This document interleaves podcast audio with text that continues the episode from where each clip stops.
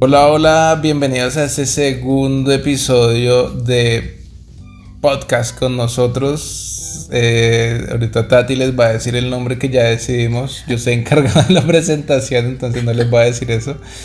Eh, bueno, espero que todos estén muy bien, que hayan disfrutado mucho, que sigan muy fuertes, muy resilientes con toda esta cuarentena, con el COVID-19, que, que mejor dicho se abracen a distancia pero que se quieran entre todos, que nos tenemos que querer mucho en estas épocas.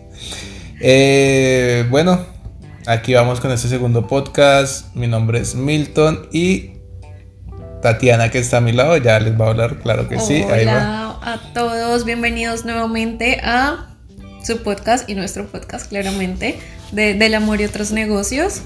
Hoy, el tema de hoy va a ser acerca de lo que hemos hecho frente a cosas de emprendimiento y de cómo llegamos a Canadá.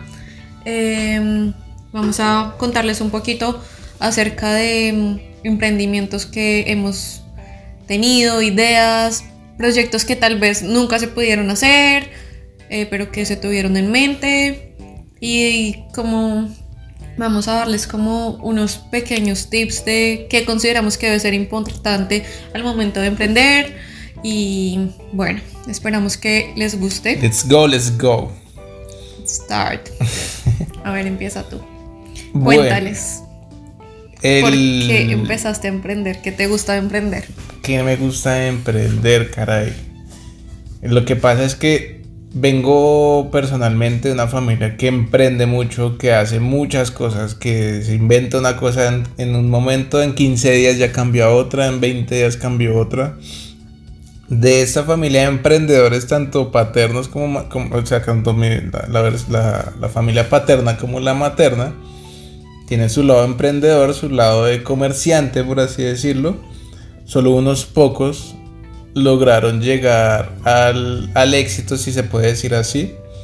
Y es porque lograron encontrar eso que se llama la organización, la constancia y la fuerza en los negocios. Entonces, eh, en mí estaba implícito eso realmente. Creo que estoy muy buñuelo, que decimos nosotros los colombianos. Estaba muy buñuelo en eso todavía porque pues, mis hermanos, bueno, mi hermano, mis primos o algo son de pronto un poco más, más duros en el tema, pero bueno, o sea, desde pequeño lo que no sé si muchos lo hicimos creo que sí. O sea, yo escucho mucha gente que dice, ay, no, yo era muy negociante porque vendía dulces en el colegio. Eso mucha gente lo hicimos y pues desde ahí se empieza algo. Eso te enseña primero a negociar y a ofrecer tus servicios.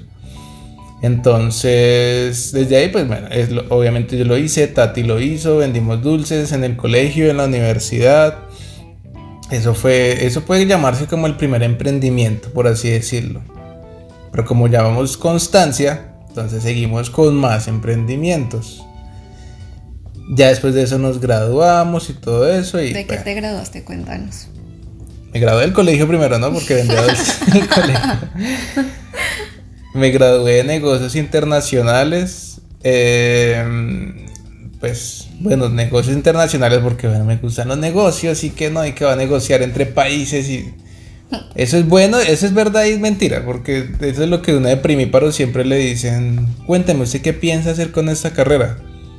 Y uno dice, ay, voy a viajar por todo el mundo y hacer negocios y, cerrar muchas, eh, no sé, hacer muchos acuerdos internacionales y voy a hablar cinco idiomas. Eso está muy bien en los sueños y, pues hermano, chévere si lo logra, pero porcentaje es bajo porque toca trabajarlo fuertemente y, seguir especializándose en eso, pero bueno. Bueno, ahora hablando un poco de mí frente a las cosas del emprendimiento, solo la familia, solo mi familia paterna ha sido emprendedora, mi familia materna, la verdad todos han sido como muy conservadores en el aspecto de no toca tener un trabajo, a veces sí como bueno tratar de tener como algo adicional, pero siempre lo principal tiene que ser el trabajo.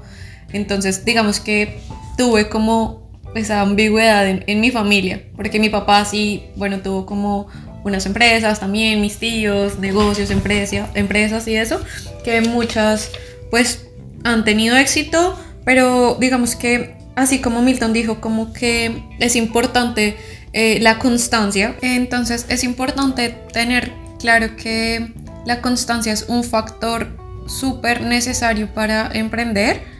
Eh, nuestros emprendimientos han sido, hemos hecho literalmente de todo, sin pena, sin... A veces de verdad, cuando uno quiere emprender se da cuenta que uno muchas veces no emprende, porque hay muchas personas que dicen como, no, es que emprendí de la necesidad. Tenía yo una necesidad, digamos que nosotros en cuanto a necesidades de hablar de una necesidad como tal, pues no teníamos, éramos muy jóvenes. Entonces, em, pues la verdad, como que no era algo que realmente hiciera falta, teníamos el apoyo de nuestras familias, pero realmente decíamos como nada, cuando uno quiere lograr algo tiene que hacerlo sin pena. Una vez tuvimos nuestro primer negocio, nuestro primer emprendimiento fue de comidas rápidas. Tuvimos un carro de perros, de hamburguesas, que nosotros mismos manejábamos. Y obviamente al principio como que para la familia es como, pero ¿por qué están haciendo eso? O sea, ¿por qué van a salir a la calle a vender si ustedes no tienen ninguna necesidad? Tienen todo en su casa, a ustedes se les paga estudio. Entonces como que siempre uno va a tener como, por más de que uno esté intentando hacer algo, siempre va a haber alguien que te diga, oye, pero ¿por qué estás haciendo eso? Ya después nuestra familia nos empezó a apoyar un montón, ya vendíamos un montón de cosas y a veces se nos acababa como los productos y era como que mis papás como, bueno, por favor, tráiganme cosas porque ya necesitamos más, no sé, más carnes, más panes o lo que fuera. Entonces, fue una súper experiencia, aprendimos un montón, aprendimos también cómo cómo hacer negocios y cómo es tener un negocio juntos. Ahí aprendimos eh, lo que cada uno considera o de cómo cada uno considera y cómo cada uno maneja sus finanzas. Entonces fue una súper, súper escuela ese primer negocio. Ya después de eso vendíamos velitas en Navidad. Bueno, es que en realidad sí hemos hecho muchas, muchas, muchas cosas. Y emprender emprender lo que les digo, o sea, desde vender dulces, o sea, no sé, para mí el concepto de emprender es que tú obtengas tus propios ingresos, ¿no? O sea, que tú salgas a la calle, que tú salgas a, al comercio en línea, que salgas a arrendarte un local y vender productos, servicios. El momento donde estás emprendiendo, en donde estás saliéndote de esa zona de confort y generando ingresos propios. ¿Sabes qué pasó por lo menos con el carrito de perros? O sea, la experiencia fue brutal, fue muy chévere, estábamos cada uno en las universidades, entonces la verdad nos ocupó mucho tiempo porque ustedes ven la gente que sale, sale a las calles, no sé, a veces en algunos sitios salen solo en la noche, que es, así hacíamos nosotros de 6 de la tarde a 10 de la noche más o menos, o de 5 a 10 de la noche, porque salíamos de los otros trabajos. Yo en ese momento, ah, mentiras, venía a la universidad, yo venía a la universidad y a las 3, 2 de la tarde ya estaba empezando el negocio, ya teníamos que empezar a desmechar el pollo, ya teníamos que desmechar la carne, organizar los productos, mirar que la pipeta del gas sirva, no teníamos luz cerca, entonces nos teníamos una lamparita Coleman que nos dio un familiar, un familiar de, de Tati y con esa alumbrábamos, toda, la, todo el pedazo de la calle en la que estábamos. Bueno, fue, fue una experiencia súper bonita. Después de eso vinieron otros negocios muy buenos. Este por lo menos lo dejamos porque nos está viendo bien. No estábamos haciendo los millonarios, pero, pero estábamos bien. Lo único es que nos estaba interfiriendo mucho entre la, la, universidad y, y, el trabajo. Entonces decidimos dejarlo decidimos dejarlo atrás. Eh, tristemente nos tocó vender el carro, todo, pero ya nos dimos cuenta que eso nos gustaba. Nos dimos cuenta que ahí había algo, que podíamos trabajar juntos, que podíamos hacer finanzas juntos.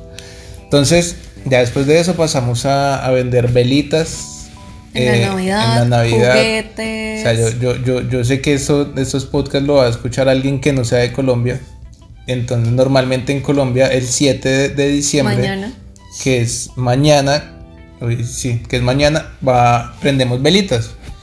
Todos enfrente de sus casas, nos reunimos en familia y prendemos velitas que si no estoy mal es como que el camino que es da como a la luz o no sé. Camino de luz que algo así. No, ¿Para qué nos ponemos a hablar miércoles? Pero no, no, no. Algo así, pero es chévere, o sea, es una tradición muy bonita. Es como la apertura a las festividades de diciembre, entonces es una tradición ah, súper, súper divertida. Entonces, bueno, solíamos comprar cajas de velitas, comprar faroles y no sé, los vendíamos a los vecinos, los vendíamos como, bueno, necesito, no sé, cinco paquetes de velitas, de 10 faroles, o sea, era muy chévere, era muy chévere eso.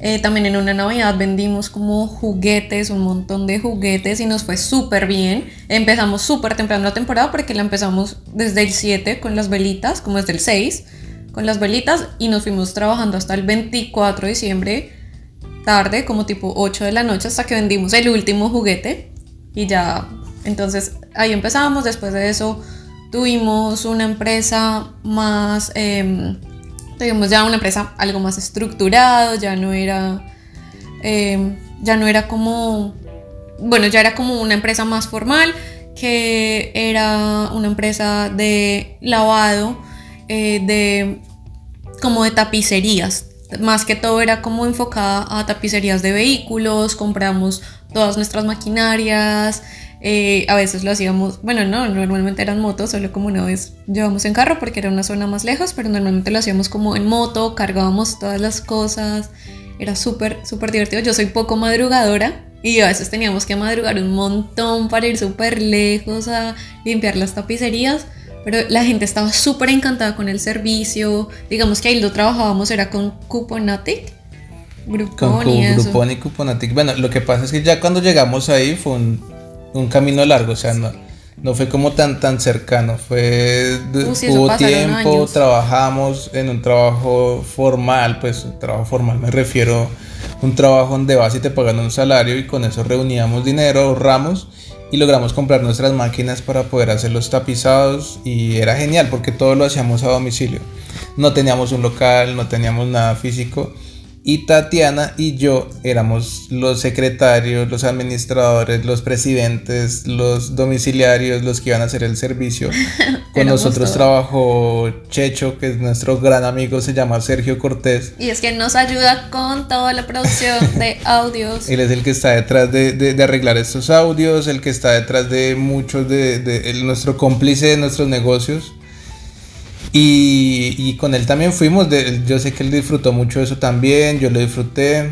Eh, cuando Tati no podía, yo me iba con él a hacer los servicios. Eh, era muy chévere, era muy chévere porque ahí aprendes también el servicio al cliente, eh, entiendes que es tener el cuidado de un carro nuevo, un carro viejo, sofás nuevos, entrar a casas de otras personas que no conoces. Entonces, todo eso fue chévere, chévere. de ahí pasamos Creo que ya fue a la venta de. Ah, no, tenemos un top, un top acá entre, entre nosotros. Que se nos ocurrió una idea fabulosa, la idea millonaria. Y sabemos que era la idea millonaria porque ahorita esa idea es, millonaria. y estábamos. Bueno, yo estaba un día pensando como en Barça, quiero hacer algo raro, algo diferente. Y yo dije, oye, ¿y por qué no hacemos una aplicación donde eh, no sea una aplicación del restaurante, sino sea una aplicación que una muchos restaurantes, que una muchos sitios y que sea simplemente que le escriba al domiciliario, el domiciliario va y te hace la compra. Ya ustedes saben, obviamente en Colombia hay un montón de plataformas así ahorita, pero digamos que en ese momento todavía ese tipo de plataformas no existía. Y aquí, después de esta, em, esta idea que les vamos a contar, van a venir ciertos tips que, nos, que lo aprendimos a lo largo de los negocios. Y es como que con esta idea, eh, obviamente uno como estudiante teniendo un proyecto súper grande, tan genial, o sea, escribimos el proyecto, lo hicimos súper chévere y confiados como en las buenas intenciones de la universidad, de sí, ustedes pueden, emprendan y todo eso, creamos nuestro proyecto de emprendimiento, lo llevamos a la universidad, a mi universidad, no voy a decir el nombre porque es innecesario, pero eh, nos dijeron como no, la verdad ese proyecto se ve súper, o sea, mal, no, eso no creo que funcione, no, eso no tiene futuro, la verdad eso no funciona así. Y no sé, literalmente como seis meses después, el proyecto que nosotros teníamos pensado, que era el que Milton ya les contó, Marica explotó, súper bueno. Y nosotros como marica. Pues ahorita ese proyecto se llama Rappi. Esa, Y después de esa, ese han esa venido gente, pues fueron los, los promotores, los fueron los pioneros. pioneros, perdón, los pioneros de eso. Eso. Y, y bueno, o sea, de, de ahí vienen los tips que ya, ya se los vamos a dar, ya se los vamos a dar. Entonces les vamos a contar eso, hicimos eso. Yo toda mi vida me he arrepentido de no haber dado más constancia a ese proyecto. Pero igual después hicimos millonario. uno como en una idea más, digamos que ya no nos teníamos ese problema porque en ese momento Rappi igual pues no llegaba a muchas zonas. Entonces, donde nosotros vivíamos, logramos Mm. estructurarlo para, para nuestro sector. Pero antes de eso, nosotros ya teníamos otros negocios. O sea, no solo Sí, nos sí, quedamos en eso. Ya empezamos no. a comprar y vender carros. sí, sí, sí. Entonces, ya eso, es- eso es un negocio más familiar. Entonces empezamos a aprender cómo era comprar un carro, cómo era verlo. Entonces empezamos desde un carro, un Chevrolet Sprint o un Fiat. No, empezamos con el Chevrolet Sprint.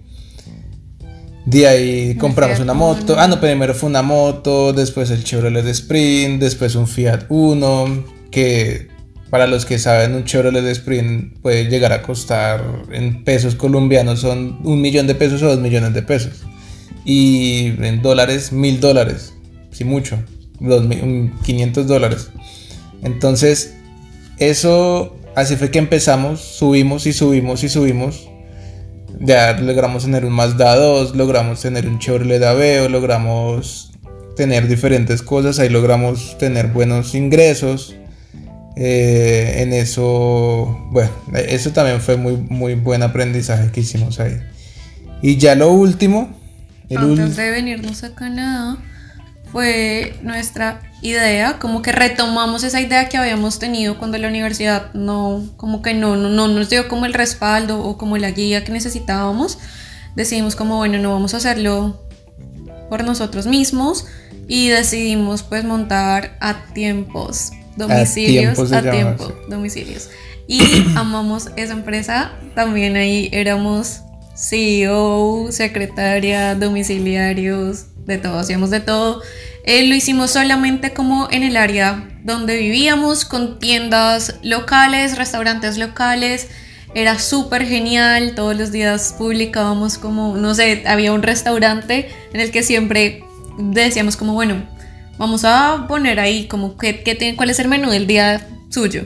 No, este es el menú. Ah, listo, lo publicábamos en nuestra plataforma en Facebook eh, y ahí creamos un WhatsApp y la gente nos escribía como, no, quiero tal almuerzo y a qué horas y no, lo quiero a, la- a las 12 y tráigame con esto y con esto, llevábamos mercados, eh, vendíamos también como que en las noches, no, que licores y tal cosa, o sea, fue una experiencia hermosa, yo creo que ha sido uno de los proyectos más hermosos, más divertidos que hemos tenido, todo lo hacíamos en bicicleta, entonces era también súper ambientalista, era muy divertido, también lo hicimos, bueno, nosotros juntos, eh, como que teníamos otros chicos que también nos ayudaban en las cosas de los domicilios. Estaba Sergio, que nos ayudaba en- también en domicilios, pero también siendo toda la parte de audiovisual de, la, de, de a tiempo. Entonces, Sí, estaba, estaba Fue- Sergio y estaba, mm, entre ellos estaba mi primo. Nico.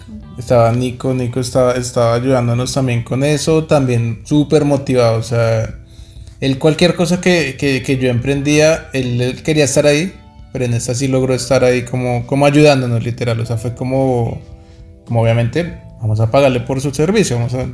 Nosotros a veces con Tati no recibíamos, no Salario. recibíamos salario, pero pues le podíamos pagar a, a los demás. Bueno, y aquí es donde vamos nosotros con los tips que tenemos precisamente para ustedes para emprender. Es el primero que Milton ya dijo, es, es muy importante ser organizado y tener constancia. Porque la constancia es lo que va a permitir que independientemente de tan que tan bien o que tan mal las cosas se pongan, usted pueda usted pueda usted pueda seguir en su proyecto. Entonces, ser constante es muy importante. Hay un- uno muy importante que personalmente a mí me gusta mucho y es aprender a vivir con incertidumbre. La incertidumbre es muy grande en los negocios, es muy grande la manera cuando tú empiezas a emprender porque como yo le digo a Tati, a veces no le gusta esa frase, pero uno siempre tiene que estar preparado para lo peor, para cuando llegue lo mejor, pues, mejor dicho, para cuando llegue lo bueno ser lo mejor, ¿sí me entienden? O sea, estar, estar preparado para eso, estar preparado que de pronto va a haber un, una caída de la empresa, una caída del emprendimiento y uno tiene que ser constante, constante en, mejor dicho, estar preparado para la incertidumbre, como dice el consejo. Eh, otro consejo que eh, es, creo que es muy, muy, muy mío, pero obviamente también en los negocios Milton lo he aprendido, lo he aplicado mucho, es ser humilde. Eh, porque mm, siempre en las oportunidades se encuentran en, en, los lugares en los que uno menos se lo espera o menos piensa. Entonces uno tiene que abrirse a todo tipo a veces de negocios y de clientes y fue lo que a nosotros nos pasó cuando teníamos un carrito de perros. O sea, es como que para muchas personas podían ver en eso algo pequeño, podían ver algo eso como algo no tan tan positivo porque no es gente que está vendiendo en la calle y eso, pero detrás de las personas que, que venden hay seres humanos con muchas necesidades. Entonces siempre tenemos que aprender a ser muy humildes. Hay otro que también es entre los importantes aceptar ayuda. Y de ese personalmente siento que eh, nos pudo faltar en muchos de nuestros emprendimientos, eh, pues no faltar, o sea, permitirnos esa ayuda. Porque nosotros personalmente somos tan celosos con nuestros proyectos que muchas veces decimos como le contamos a esa persona que vamos a hacer ese proyecto y esa persona lo puede hacer, tiene la capacidad económica para hacerlo y pues nosotros ya elegimos la idea y él simplemente nos va a dejar atrás.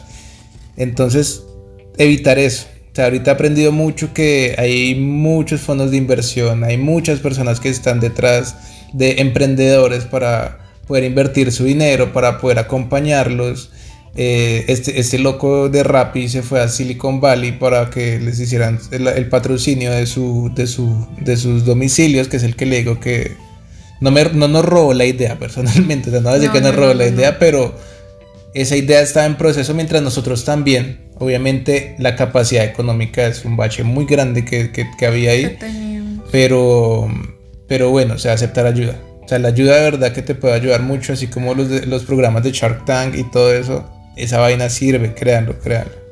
Eh, otro que nos ha funcionado a la maravilla a nosotros como pareja y en nuestros negocios que hemos tenido también relaciones con amigos y eso, es separar lo laboral de lo personal.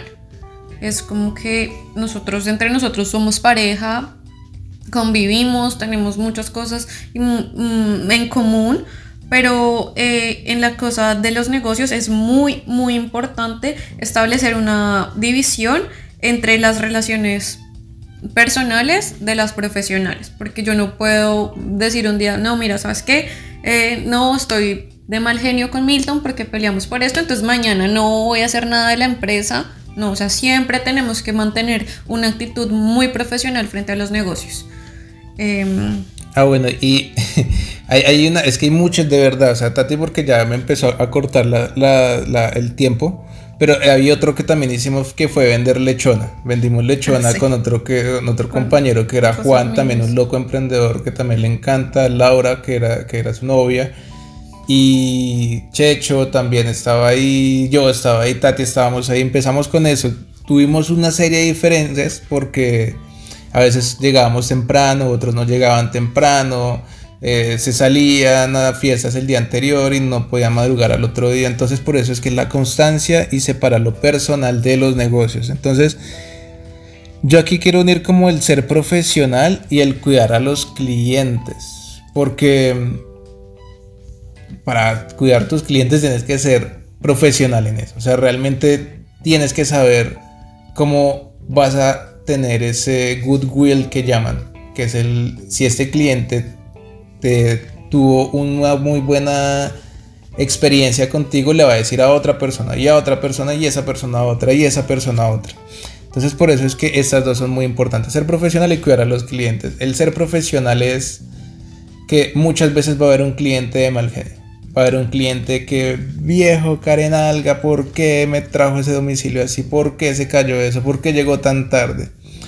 Mano, usted lo que tiene que quedarse es como en, el en, la, en la posición de profesional, de claro que sí, señor, yo lo entiendo por sus molestias, pero vamos a continuar mejorando nuestros servicios, le voy a dar este descuento, le voy a dar este cupón, no sé. Déjeme mostrarle nuevamente cómo hacerlo, cómo lo hago. Es como darse una, una segunda oportunidad. Nos, también tuvimos una experiencia de esos en nuestro primer cliente, en nuestro negocio de las hamburguesas.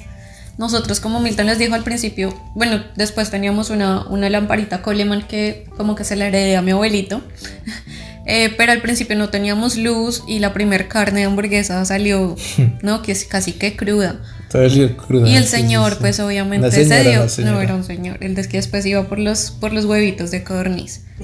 Él, él fue como, ay, no, pero es que creo que está cruda. O sea, no nos trató mal ni nada. Nos dijo, como creo que está cruda se la cocinamos más. Nosotros dijimos, no, fue pucha, el primer cliente no va a volver. No, ese señor después volvía un montón a comprar huevos de cornis con salsa rosada. Sí, después nos dimos cuenta que ese señor trabajaba en la televisión. sí. era de también caras. Entonces, era, pues, es súper chévere, súper chévere uno conocer. En este momento tenemos como que un súper consejo que que pues lo hemos escuchado como de otros profesionales, de otros grandes emprendedores y es como que en este momento hay que abrirnos a, los medios tecnológicos, o sea, darnos cuenta que a veces o ya no es tan necesario tener que pagar un local, un arriendo muy costoso para emprender.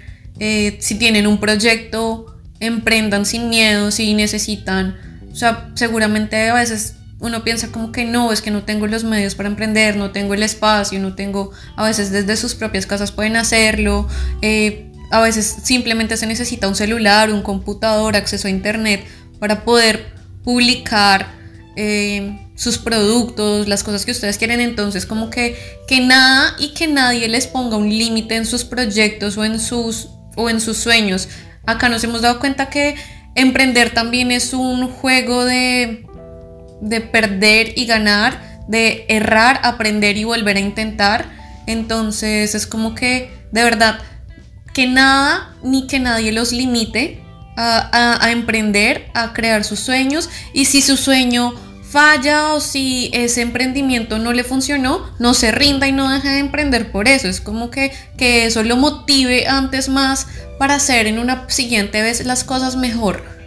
Exacto, y por lo menos eh, uf, se me fue la palabra, ¿qué pasó? Entonces, por lo menos, lo peor que les puede pasar en un emprendimiento es que tengan una experiencia. Y la experiencia es lo que los va a hacer en el siguiente proyecto, evitar ese problema, evitar esa pérdida, evitar esa, esa, no sé, ese desfalco económico que pudiste haber tenido. No, no lo he leído, no lo he escuchado, ustedes me disculparán si sí existe, pero sé que existen tipos de inversión. Existen tipos de, inversores, perdón, que está el conservador, el arriesgado, el moderado. Creo que para emprender también es